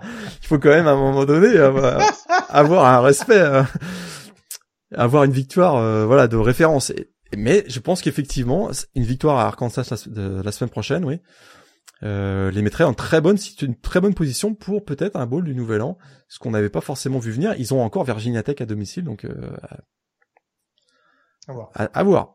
Mais effectivement, on, on- c'est une petite sensation euh, de voir euh, Liberty toujours euh, avec une seule défaite euh, à la fin du mois d'octobre. Tout à fait. Les derniers résultats dans le groupe of five avec notamment euh, Fresno State qui se relance dans la conférence Mountain West, victoire à New Ouais. Mexico 41 à 9. Boise Et State, grand paradoxe, euh, avec une fiche négative au global, Fresno State est en tête de sa division. voilà, on n'invente rien, c'est le principe de la première division universitaire. Euh, Boise State également, ça se relance, hein, notamment grâce à la défense, victoire du côté d'Air Force euh, 19 à 14, et ça devrait batailler notamment dans la division Mountain, euh, avec Wyoming qui s'est imposé au détriment de Utah State, victoire 28 à 14 pour les euh, Cowboys. De quelques... Sans faire de bruit, Boise State hein, est à 4-0 au match en, en, conf- en bilan intra-conférence. Donc, euh, Ouais, Tylen Green, le quarterback, c'est pas ouf, mais en tout cas, pas ouf. voilà, Mais c'est il se replace bien parce qu'on était inquiet à un moment donné. Donc, euh, il se replace bien. Un chouïa. Euh, au niveau de la CUSA, des résultats importants également. Euh, alors UTSA, c'est une équipe à deux défaites. En fonction des événements, euh, ce sera peut-être pas une équipe à écarter. hein. Ils ont perdu contre Houston et, euh, et Texas depuis le début de la saison. Par rapport à ce que tu disais, s'il y a vraiment plusieurs équipes à deux défaites et qu'on cherche le vainqueur de conférence le plus fringant, peut-être que Texas San Antonio sera pas non plus complètement à la rue. Et Et si sont- là, avec deux défaites, ça paraît, ça paraît un petit peu rédhibitoire quand même. Et c'est toujours ultra spectaculaire puisque euh, avec UTSA, puisque les Roadrunners l'emportent sur un- une passe de touchdown de Frank Harris à destination de Decorian Clark à 13, 13 ou 15 secondes de la fin. Tout à donc fait. euh, dans un match qui était euh, voilà entre deux équipes qui étaient invaincues en match intra-conférence. Donc euh, C'est ça, c'est ce que j'allais dire, match au sommet de la CUSA, parce que North Texas, depuis le début de la saison, en tout cas en bilan intra-conf, euh, ça se défend. Et euh, dans le même temps, on avait un autre choc entre Western Kentucky et UAB. Et là encore, match accroché victoire de Western Kentucky, euh, 20 à 17, hein, avec une petite prestation d'Austin Reed euh, dans le domaine aérien. Hein, une fois n'est pas coutume également du côté des Hilltoppers. Et on a également la victoire après prolongation, une victoire ébouriffante pour Rice sur le terrain de Louisiana Tech. victoire 42 à 41 des, des joueurs de Mike Blomgren. Et si je me, si je me ne me trompe pas, ils sont à une victoire de, ah non, il y a encore deux victoires. Ils sont à 4-3. Il y a encore deux victoires. Il y a encore deux victoires pour être bol éligible. Et puis, euh, c'était pas, c'était pas gagné en début de saison du côté de Rice. Voilà. Et je, du coup, euh, voilà, je pense que la hype Charlotte est définitivement morte. Hein, défaite à domicile contre Florida International. 34 à 15. Ah bah ils ont viré leur coach hier. Voilà, je, je, ne suis que deuil et voilà, j'en vois mes plus, mes plus sincères pensées à Will Healy en l'occurrence. On termine juste avec la MAC où là aussi il y a un scénario un peu ébouriffant. Il y avait un Buffalo Toledo également qui était euh, très très attendu au niveau des, des bilans et des confrontations dans cette euh, division, euh, dans cette conférence MAC, pardon. Buffalo qui s'impose 34 à 27. Ça se remet en place doucement hein, pour la deuxième année de, de Maurice Lundquist. Cole Schneider qui a plutôt pas trop mal tourné du côté de Buffalo. Le jeu au sol là aussi qui est une marque de fabrique. Euh, et Buffalo qui va contester la place à Toledo dans cette division euh, jusqu'au bout. Euh, on a également le succès d'Ohio face à Northern Illinois. Hein. Un peu étonnant, on est habitué à voir les Bobcats marquer 50 points par match, donc là ils ont juste gagné 24 à 17. Euh, et puis voilà, dans les équipes également qui se sont distinguées, euh, Eastern Michigan qui gagne à Ball State et Bowling Green est à 3-1 dans sa division, dans sa conférence, pardon, j'y arrivé. Victoire à Central Michigan 34 à 18. Hein. Central Michigan, le programme de Jim McElwain à 2-6 cette saison. Et Bowling Green, donc, euh, qui, est, qui est à 4 partout euh, en bilan global et surtout, je le disais, à 3-1 et qui va batailler donc dans cette fameuse division euh, euh partagée avec Buffalo et les programmes de l'Ohio pour, pour éventuellement aller s'inviter en finale de conf. Il n'y en a pas beaucoup qui l'auraient vu en début d'année. Non, tout à fait. Bowling Green, deux victoires d'affilée et euh, Buffalo, cinquième victoire d'affilée. Ils ont démarré la saison 0-3 et ils sont à 5-3 et 4-0 en match intra-conférence. Voilà. Pour ceux qui l'ont vu, pour terminer, on a également la victoire de Notre-Dame face à UNLV avec notamment de punt bloqué d'Isaiah Foski. Ouais. Ton top 3, Morgan oh, j'ai été conservateur en gardant les gros matchs, les grosses affiches qui ont été euh, qui ont été des bons matchs, hein, très clairement. Clemson Syracuse, ça a été un bon match. Oklahoma State euh, Texas, euh, ça a été un bon match. Et bah, écoute, euh, le duel entre euh, Bonix et DTR, Oregon UCLA, à revoir. Tout à fait, ça me paraît pas mal. bah écoute, on passe à présent du coup à la chronique draft.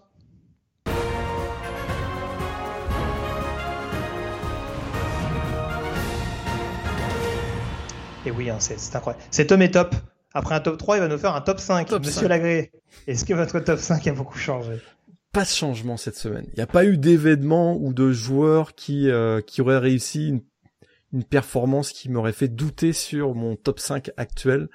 Donc je préserve, je conserve CJ Stroud, quarterback de Ohio State numéro 1. Euh, 4 passes de touchdown cette semaine face à l'énorme défense d'Iowa. Donc il reste, euh, il reste numéro un. Will Anderson, il fait le boulot. Will Anderson, la défense de Mississippi, de pardon d'Alabama face à Mississippi State a été euh, a été très convaincante. Je trouve cette semaine on a retrouvé les bons vieux, euh, voilà les bons vieux. Je dirais les vétérans étaient sortis du côté du côté d'Alabama cette semaine en, en défense. On a vu, on a revu les les euh, Henry Toto, pardon, les Demarco Elams, les Jordan Battle, les Dallas Turner, vraiment tous ces défenseurs, les vétérans du côté d'Alabama ont été euh, très efficaces euh, après la défaite subie face à Tennessee et Will Anderson a été plutôt bon parmi ceux-là avec notamment un sac face à Mississippi State, je le laisse numéro 2. Miles Murphy, pas son meilleur match, on a davantage vu Tyler Davis et et Kenji Henry face à face à Syracuse ça reste solide, deux, deux plaquages dans ce match face à face au Orangemen. Je le laisse numéro 3. Bijan Robinson, je le laisse numéro 4, 140 yards encore au sol, euh, plus un, touchdown, plus un touchdown sur une réception de 41 yards. Ce joueur sait tout faire en sortie de backfield. Je le laisse donc numéro 4 et puis je laisse Bryce Young numéro 5. Il a été encore très bon avec, il y a toujours voilà des, des moments de, des, voilà, des, jeux qui sont typiques de Bryce Young, on en voit toutes les semaines, et euh, des highlights, et donc euh, je laisse numéro 5.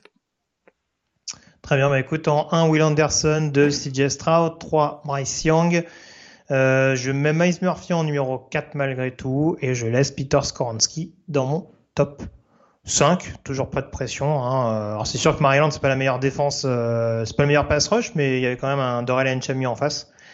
Et euh, qui a réussi un sac d'ailleurs. Oui, qui a réussi un sac, mais pas forcément. Euh, au dépens de mon camarade tackle gauche. Donc, euh, donc voilà. Euh, bah écoute, ton joueur de la semaine, c'est ah un bah, défenseur justement. J'ai un peu spoilé tout à l'heure. Un défenseur de Tulane. Euh, 12 plaquages, un sac dans la, une passe défendue d'ailleurs également euh, dans la victoire donc euh, du Green Wave face à Memphis. Si vous cherchez un sleeper au poste de linebacker lors de la draft 2023, vous allez trouver votre homme, je crois un vrai sideline to sideline linebacker. Hein. Voilà, c'est linebackers qui vont couvrir euh, d'une sideline à l'autre euh, l'intégralité du terrain. Je parle bien sûr de Dorian Williams, le linebacker de Tulane, un joueur expérimenté, gros frappeur, hein. vraiment des plaquages féroces. Hein. Vous pouvez voir, euh, attardez-vous sur les matchs de Tulane ou allez voir des highlights sur les différentes plateformes vidéo, vous allez voir, c'est assez spectaculaire. Alors, il est reconnu en plus pour son IQ football, hein, cette intelligence de jeu, cette lecture du jeu qui le rend euh, très intéressant. Hein, euh... Allez, si je parle jeune, euh, il aurait un, bon 85 dans le play recognition sur Madden, hein, vous voyez le genre. Donc euh, c'est assez, c'est ce type de joueur. Ah, c'est bien, tu t'adaptes. En Bah c'est ça. Je fais, un, je fais un effort, monsieur. mais un linebacker expérimenté surtout. Euh, voilà, titulaire pendant trois saisons avec Tulane, et puis il incarne euh, cette euh, cette défense de Tulane qui, on parle beaucoup de l'attaque, on a beaucoup parlé de l'attaque, hein, Ty Spears, Michael Pratt, mais la défense a également beaucoup beaucoup progressé ces, ces deux trois dernières saisons, et c'est c'est voilà un des leaders de cette défense, un monstre physique. Sa cote monte de match en match, je trouve, et on commence à en parler. Deuxième, troisième tour, on le voit apparaître dans les big boards des top 50 ça peut être un joueur assez intéressant, Dorian Williams, donc le linebacker de Tulane. Oui, moi, je voilà, moi, je l'ai déjà dit, j'adore ce joueur. Hein, donc, euh, très franchement, on a vu l'année dernière dans le marasme ambiant du Green Wave, il était déjà, euh, il était déjà pas mal en vue. Et là, oui, cette année, en effet, il est dans ce groupe de linebackers euh, assez polyvalent et besogneux. voilà, on voit qu'il est, qu'il est totalement à son fait. Alors, je vais pas, je vais pas partir dans la caricature, notamment, on va dire euh, physique, mais ouais, il y a un côté un peu euh, Tremaine Edmonds en un peu plus petit, quoi. Il y a, il y a, y a ce type de profil-là, en effet, cette capacité à faire beaucoup de choses. Et euh, voilà, même s'il y y a un talent peut-être inférieur, tu le disais, c'est c'est sans doute vraiment un slipper, un joueur qui dans un qui dans la bonne équipe peut vraiment se développer et devenir un joueur extrêmement euh, un, un, couteau suisse extrêmement redoutable. Euh, écoute, bah moi, j'avoue que je me suis un peu creusé. Enfin, au niveau des performances individuelles, euh, il y a un joueur, on va dire, qui m'a pas forcément, qui a pas été le plus décisif pour son équipe ce week-end-là, mais un joueur qui me pose quand même des points d'interrogation concernant notamment le, plateau de sa position. Euh, c'est Zach Charbonnet à UCLA. Euh, moi, j'avoue, euh, c'est vrai que moi, le premier, je l'ai beaucoup catalogué, on va dire, euh, sur un profil de coureur exclusif. Et je trouve qu'il arrive à faire un nombre de choses assez, euh, assez dingues, avec un physique qui, je trouve, se démarque un petit peu plus d'autres. Hein. On, on, pense à des joueurs comme bah, Blake Corum, euh, Chase Brown. C'est vraiment des, voilà, c'est vraiment un profil totalement différent. Et je trouve qu'en effet, il a ce, ce physique, ses qualités athlétiques, ses bonnes mains également, cette aptitude malgré tout à pouvoir, euh, à pouvoir bloquer, même si c'est pas, c'est sans doute pas le meilleur dans ce domaine-là, mais il a des, il a la capacité pour se développer dans ce domaine. Donc, euh, voilà, c'est plus encore une fois le fait de me dire, je suis pas sûr qu'il soit autant largué que ça euh, derrière. Je pense que il y a un solide numéro 1 qui était dans ton top 5 d'ailleurs euh, sur, la position. Je pense que ça va être compliqué de le détrôner, pardon. En l'occurrence, Bijan Robinson. Derrière, on a peut-être Jamir Gibbs et Sean Tucker euh, qui se disputent la place. Derrière, ça me paraît un peu plus ouvert malgré tout. Je suis d'accord. Et je me dis, je me dis, Zach Charbonnet, euh, ça peut largement être un solide deuxième, troisième tour, quoi, pour reprendre ce que tu disais sur Dorian Williams. Je pense qu'il y a des attributs qui peuvent plaire pour éventuellement euh, être sélectionnés dès, dès, le, dès le vendredi. Et c'est sa constance aussi, hein, Zach Charbonnet, parce que euh, depuis son son entrée fracassante avec sous le maillot des Wolverines de, de Michigan, transféré ensuite à UCLA, je trouve mhm. qu'il est très conscient. Il est très conscient, constant, semaine après semaine, euh, et ça peut, ça peut être un facteur aussi euh, très à son avantage au moment de son évaluation euh, lors de la draft NFL 2023. Je parlais de la capacité à réceptionner de la part de Zach Charbonnet, bah, ça tombe bien parce qu'on va parler de la chronique fidèle au poste et du poste de receveur.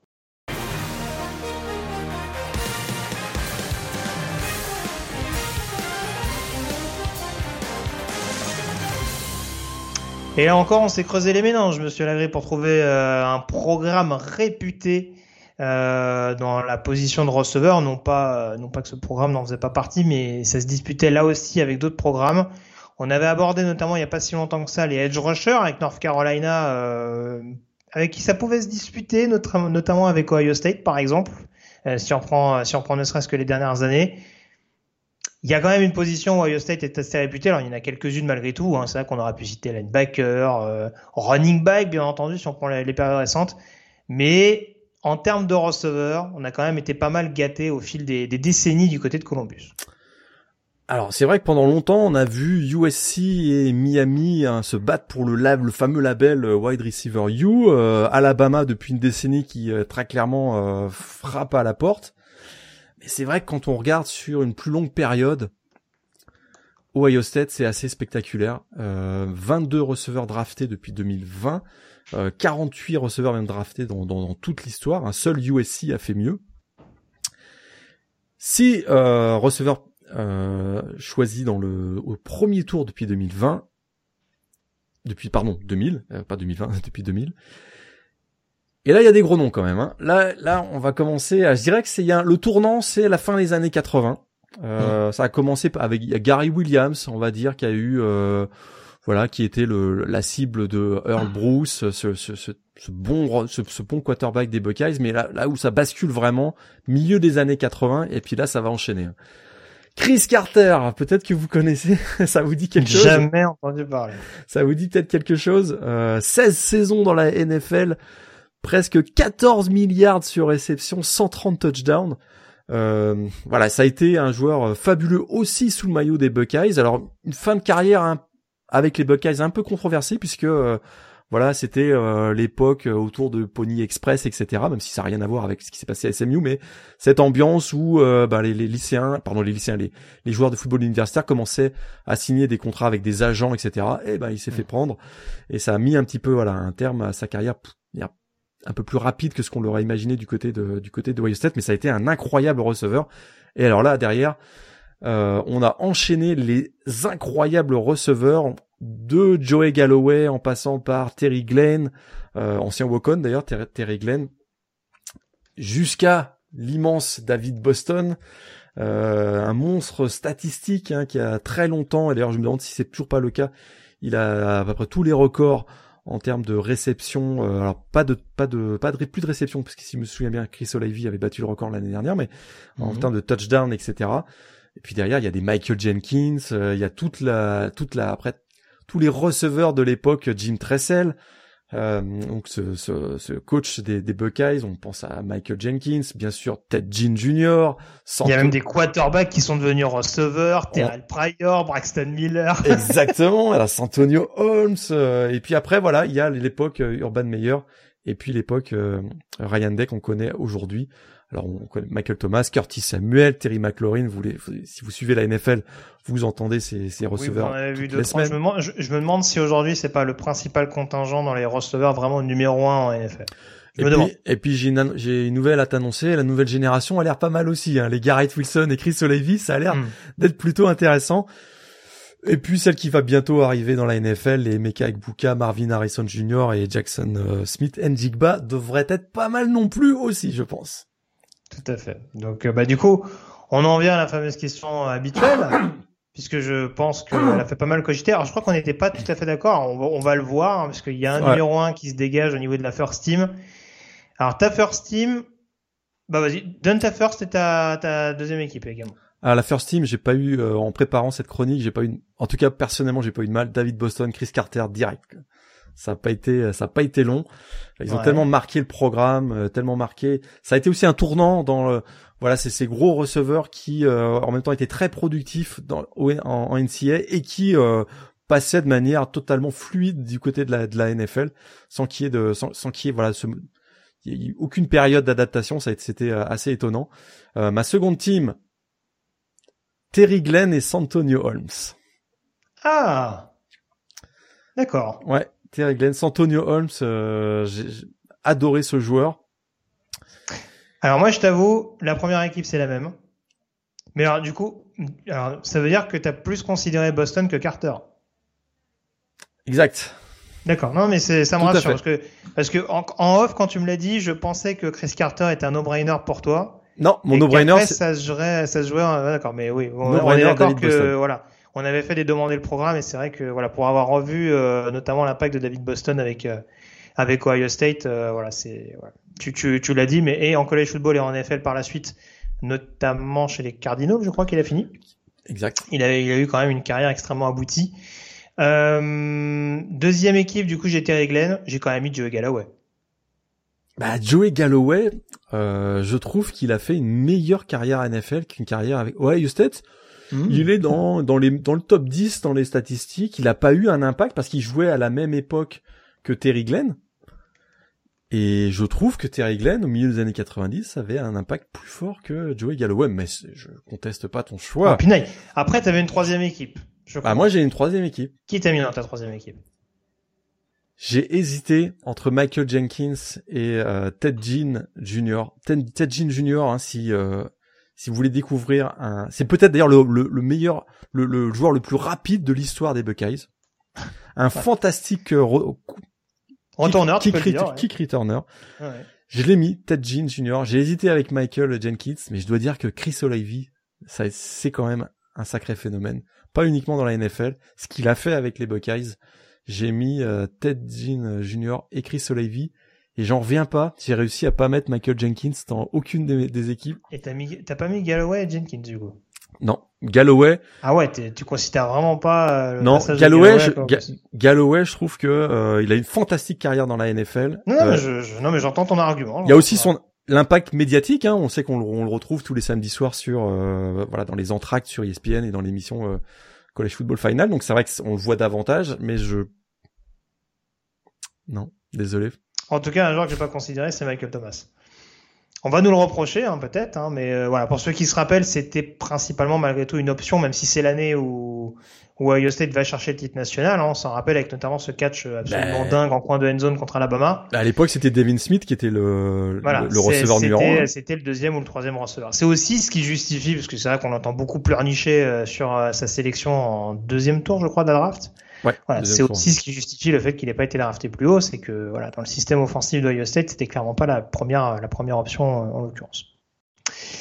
Euh, bah écoute, on a fait le tour en tout cas. Euh, non, les autres programmes du coup répétés pour le poste de receveur. C'était quelques bah, tout à l'heure. C'est sûr que USC, Miami, euh, Alabama, bon bah très clairement on peut donner quelques noms, hein, mais du côté de USC, euh, bah, c'est sûr qu'il y a des joueurs comme Kishon Johnson, euh, Michael Pittman, plus récemment Dwayne Jarrett, bien sûr, Robert Woods, c'est sûr que voilà, c'est ça, c'est des, c'est des monstres au niveau NCA et qui ont prolongé leur carrière. Je suis déçu que t'aies pas cité, t'aies pas cité Drake London, hein, mais bon, ça après, je. J'en venais, j'y venais. Ah, pardon, pardon, pardon. plus récemment, plus récemment, des joueurs comme Drake London, Nelson Aguilar, Amon Saint Brown qu'on voit, euh, voilà, qui, euh, qui, qui, qui, commence, voilà, qui commence à émerger, on va dire. Smith Schuster, Smith Schuster, donc il y a vraiment des, indiscutablement, il y a l'ancienne génération donc de, de Kishon, euh, Kishon Johnson, mais ça s'est poursuivi notamment ces, ces dernières années. Du côté de Miami, c'est un petit peu plus ancien parce qu'il n'y a pas eu un, un, premier tour de draft euh, au poste de receveur à Miami depuis Philippe Dorset en 2015. Ça commence à remonter. Alors c'est sûr que euh, on a des joueurs absolument monstrueux, hein. André Johnson, Santana Moss, Reggie Wayne, que des joueurs qui ont fait plus de 10 milliards sur réception en carrière NFL, donc c'est assez spectaculaire mais ça commence à dater du côté de Miami, hein, donc euh, et puis ils ont été un petit peu, voilà, ils ont été remplacés parmi dans le top 3, je dirais, des gros fournisseurs de receveurs pour la NFL par Alabama, qui très clairement depuis euh, une douzaine d'années, depuis l'arrivée de Nick Saban finalement, euh, là il y a du lourd. Hein.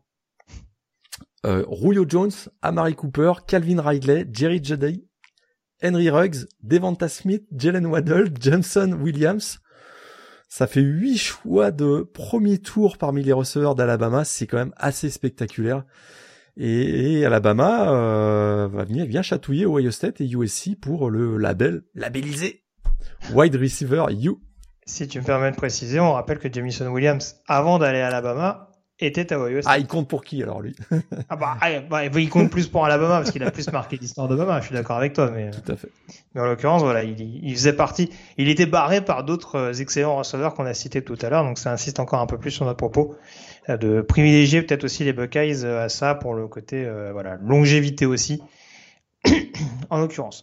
Euh, bah écoute, on a fait le tour, donc on peut s'intéresser à la preview de cette neuvième semaine de saison régulière.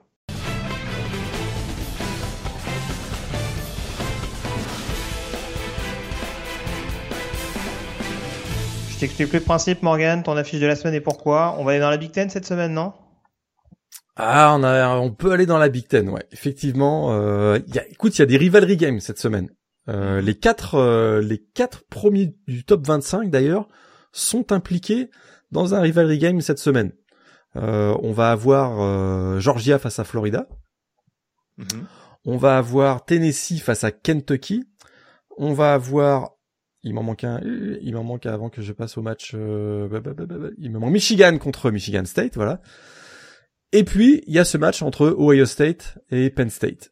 Euh, gros rivalry game de la Big Ten. On voit que Penn State avait beaucoup souffert face à Michigan il y a deux semaines. Ça s'est bien replacé avec une bonne, belle prestation euh, au Beaver Stadium face à Minnesota.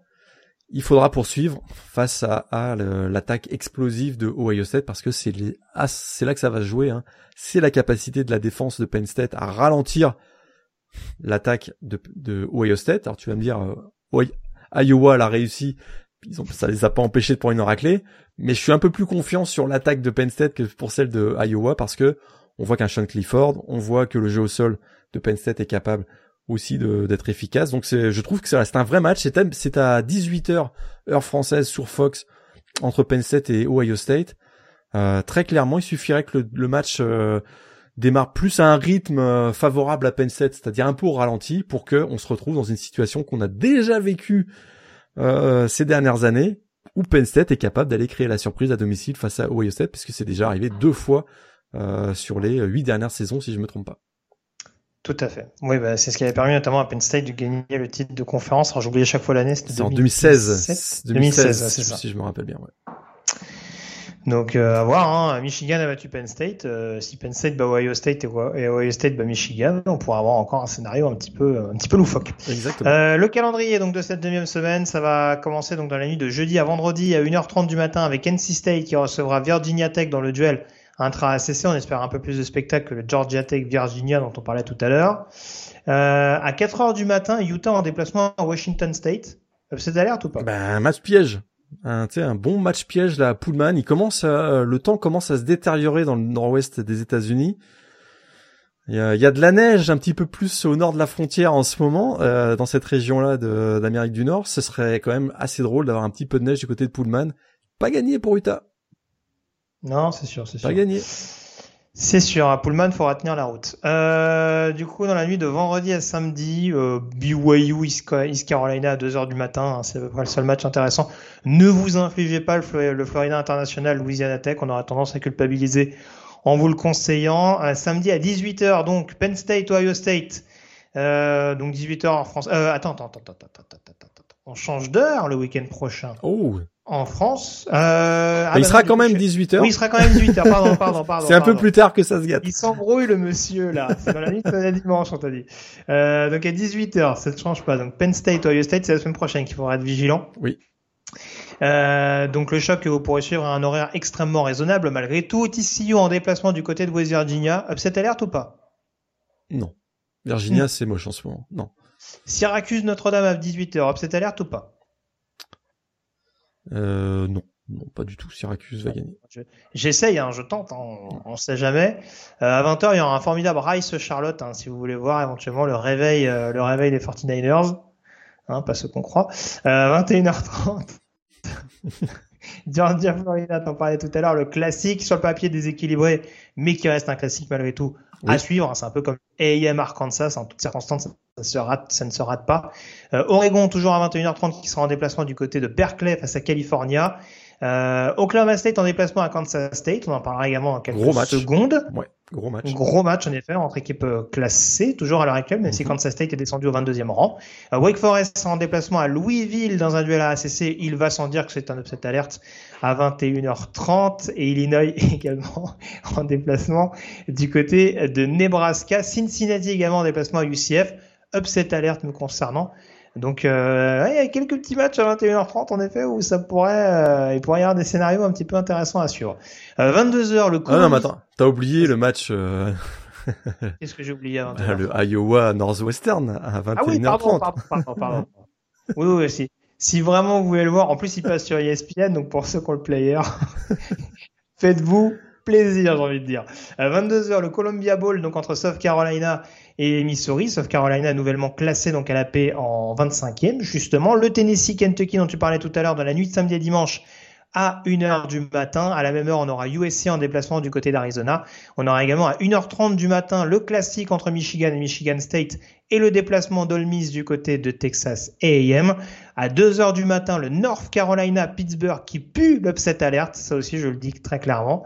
Euh, UCLA à 3h30 du matin qui recevra Stanford de son côté.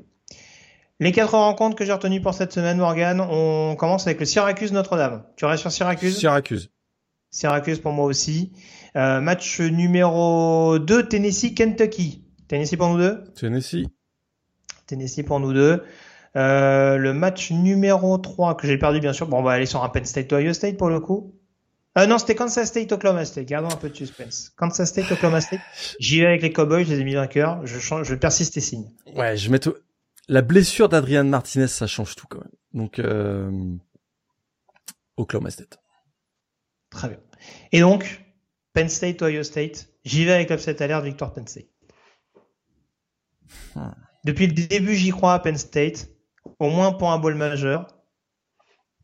Ils se sont fait tellement rouler dessus par Michigan que ça va donner des idées à, à, à, aux Buckeyes. On risque d'avoir des Buckeyes un peu moins aériens et plus au sol. Je, je, ils ont des arguments au sol. Millian ah oui. Williams est de retour, Trevion Anderson aussi. Ohio State. En tout cas, franchement, rien que pour l'attaque d'Ohio State contre la défense de Penn State, ah ouais. il faut voir ce match. Absolument. Parce que voilà, dans un, dans un Beaver Stadium qui là aussi va être chaud, chaud bouillant, ça peut vraiment nous donner quelque chose d'intéressant, encore une fois, dès 18h en française, donc ne surtout pas rater. Voilà ce qu'on pouvait dire en tout cas de cette huitième semaine. Morgan, je te remercie d'avoir été en ma compagnie. Comme chaque semaine, on se retrouve donc la semaine prochaine pour analyser tout ça en détail. D'ici là, passez une très bonne semaine avec plein de rencontres NCA au programme. Salut à tous. Bonne semaine à tous et gardez un petit peu de temps pour regarder les World Series aussi. Les Phillies contre les Astros. Salut à tous.